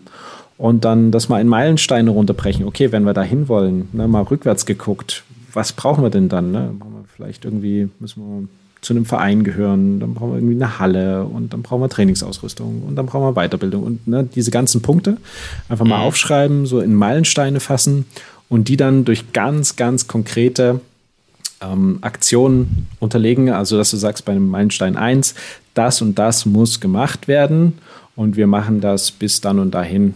Und ähm, dann schreiben wir noch dazu, wer das macht. Also wirklich so, so ganz, ganz kleinschrittig dann runtergehen. Und das könnte ich mir vorstellen, dass das für, für dich und deine Gruppe auch nochmal so ein riesiger Motivationsfaktor ist, weil man dann plötzlich sieht, dahin geht es. Ne? Dort kommen wir an. Wenn wir einfach nur, und, und da müssen wir, damit, das ist keine, keine Hexerei. Das Einzige, was wir dazu machen müssen, ist ganz stumpf diesen Projektplan weiterverfolgen. Einfach ja. immer dranbleiben, auch wenn es mal mit, einem, mit einer Deadline irgendwie nicht geklappt hat, wenn, der, wenn die Aktion trotzdem durchgeführt wird am Ende, dann, es dauert vielleicht eine Woche oder zwei Wochen länger, aber am Ende kommen wir bei diesem Ziel raus. Mhm. Ich schätze auch, das wird auch prinzipiell mehr Motivation schaffen, weil es eben Ziele gibt, die man erreichen kann. Momentan ist ja doch wirklich so dieses, naja, wir trainieren zwar jeden Sonntag, aber wofür, warum, weshalb und was das, ist das der Konsens am Ende? Das wollte ich auch gerade fragen tatsächlich, weil das, was Michael gesagt hat, äh, korrigiere mich, aber das klingt so ein bisschen wie, äh, wir brechen unsere Vision mal so ein bisschen runter, wie, wie die Schritte dahin sind. Ähm, Ganz ich genau. wollte fragen, habt ihr eine Vision? Also habt ihr, gibt es ein Ziel, was so, also habt ihr da mal drüber geredet? Hast du ein Ziel? Hast du das Gefühl, die Gruppe hat ein Ziel? Wisst, also wisst ihr ungefähr zumindest, wo ihr am Ende landen wollt? Also ich persönlich kenne mein Ziel. Ich kenne von einem Mittrainierenden auf jeden Fall, dass der auch in dieselbe Richtung will. Mit den anderen habe ich tatsächlich noch gar nicht so richtig darüber geredet, aber ich hatte es auch, glaube ich, schon mal angesprochen, aber da kam nicht so richtig eine Reaktion drauf. Da war so, ja, muss ich drüber nachdenken. Wäre vielleicht auch nochmal wieder eine gute Idee, das mal wieder rauszuholen und mal zu sagen, Mensch, Leute, erinnert euch, ihr habt gesagt, ich muss drüber nachdenken, weil, weil mein Ziel wäre tatsächlich Sport als Wettkampf am Ende. Dass man wirklich sagen kann, man fährt mal auf Turniere, man fährt wie du schon sagtest, auf HEMA-Events. Man, man, kann sich ein bisschen mit einbringen in die Community, weil es ja doch, wie ich jetzt wirklich merken muss, auch durch das Gespräch heute, ja eine sehr willkommen heißende Community ist. Also es, wenn man mit den Leuten so noch nichts zu tun gehabt hat, dann ist das immer so Distanz und so fern. Aber allein das Gespräch heute und dass ihr mir so Hilfe angeboten habt, ist ja doch irgendwie so, ja, du bist auch Teil der Community, red halt mit uns. Also man ist halt, wenn man es nicht kennt, wie soll ich das beschreiben? Doch erstmal verschreckt. Ja, auch das, das habe ich schon oft gehört, dass halt die Leute überrascht sind, dass man dann doch häufig so gut aufgenommen wird. Aber ich sag mal, dein Ziel, ähm, ich finde das, das ist, das ist total konkret. Also, aus, wenn, wenn das jetzt sozusagen die Vision ist, die du hast, und ähm, ja, kann man gerne mit den anderen abklären, ne? aber wenn die anderen keine, keine eigenen Ziele haben, kann natürlich immer der, der die meiste Orga macht, so ein bisschen seins verfolgen, wenn die anderen halt wissen, dass das, das in die Richtung geht. Ähm, aber das ist, das ist gut. Also, weil das ist total konkret. Du hättest jetzt auch irgendwas anderes sagen können, ja, aber halt so, so, ja, ich will es halt irgendwie der perfekte Fechter werden. Wenn das gekommen wäre, wäre es schwierig gewesen, weil das ist nicht konkret ja, das, irgendwie messbar, ne? Aber du hast schon, ja, eben, also du weißt eigentlich, was du machen auch. willst. Ja. Und wenn, da geht es mir auch gar nicht irgendwie ja. zu sagen, in, in eine Rangliste rein oder irgendwas. Es geht mir einfach prinzipiell darum, ich komme auf ein Turnier, selbst wenn man in der Vorrunde ausscheidet, sagt man sich mal, ich war zumindest beim Turnier, man hat sich mit anderen messen können. Das reicht schon für den Anfang. Genau, und das ist total, äh, total gut, weil das sind halt messbare, erreichbare Ziele überhaupt, zu sagen, wir möchten in, keine Ahnung, drei Jahren mal, dass irgendwie ich und vielleicht nochmal wer auf dem Turnier überhaupt mal mitgemacht hat. Why not? Das ist ein total messbares Ziel, wo man konkret darauf hinarbeiten kann und sagen kann, gut, was muss ich machen? Ja, also ähm, liegt in eurer Hand und eben, ja, wie Michael sagt, das kann man in, in Teilziele runterbrechen und sich mal überlegen, was, was würde das denn heißen? Also äh, natürlich kann sie, kann, also nimmst du Geld in die Hand, kaufst du Ausrüstung, trittst du an, kannst du da eine Checkbox ransetzen, aber ich nehme mal an, es soll ja auch ein bisschen vom Niveau drum gehen, dass man da ähm, halt auch jetzt nicht komplett aus allen Wolken fällt, wie, wie denn da das alles zugeht. Genau. Ne? Und das genau, heißt also ja, man braucht irgendwie eine Trainingsgruppe dafür. Ja, ja. Wie gesagt, man will ja nicht hin und beim ersten Kampf wird man komplett über Nuckel gezogen und denkt sich so, na gut, äh, äh, HEMA ist dann doch nicht so meins, lassen wir das lieber. Ja, und ich meine, das heißt halt gewisse, das setzt halt gewisse Mindeststandards voraus, was ähm, natürlich das Niveau in der Gruppe angeht, wobei das jetzt natürlich auch einfach Zeit dauert, aber vor allem halt auch die Trainingssituation. Also da ist es halt schon hilfreich, wenn man halt einfach regelmäßiges Training hat, durchgängig das ganze Jahr, sonst ist natürlich sowas schwierig. Und das ist echt ähm, ja. Also da kann man das sehr schön runterbrechen und sagen, gut, ähm, das, das, können wir, das können wir so weitermachen. Das, ich, ich habe mir hier nebenbei Notizen gemacht, das, das, sind jetzt vier, fünf Seiten voll. ist, also wir laden die Folge hoch, Podcast ne, ja, genau. ja, ja. Ich denke, das werde ich auch noch mehr als ein, zwei Mal hören müssen, bevor alles so auch umsetzbar im Gedanken im Kopf ist. Ist ja doch, ich sag mal, anderthalb Stunden jetzt Gespräch doch mit auf einen einwirkt und vieles ist mitgenommen, vieles ist angekommen, aber noch nicht realisiert im Kopf. Hm, mal gucken. Wie gesagt, ich denke, ich werde die Folge auf jeden Fall selber auch noch ein, zwei Mal mindestens hören. Allein um alle Tricks und Tipps euch, von euch umzusetzen. Gibt, gibt es noch etwas, was dir aktuell wichtig ist? Wir sind eigentlich mit allen Problemen, die ich hatte, mit allen Fragen, die so im Raum standen, meinerseits auf jeden Fall durch. Wir habt auf alles gute Antworten gehabt, die ich hoffentlich auch umzusetzen kriege.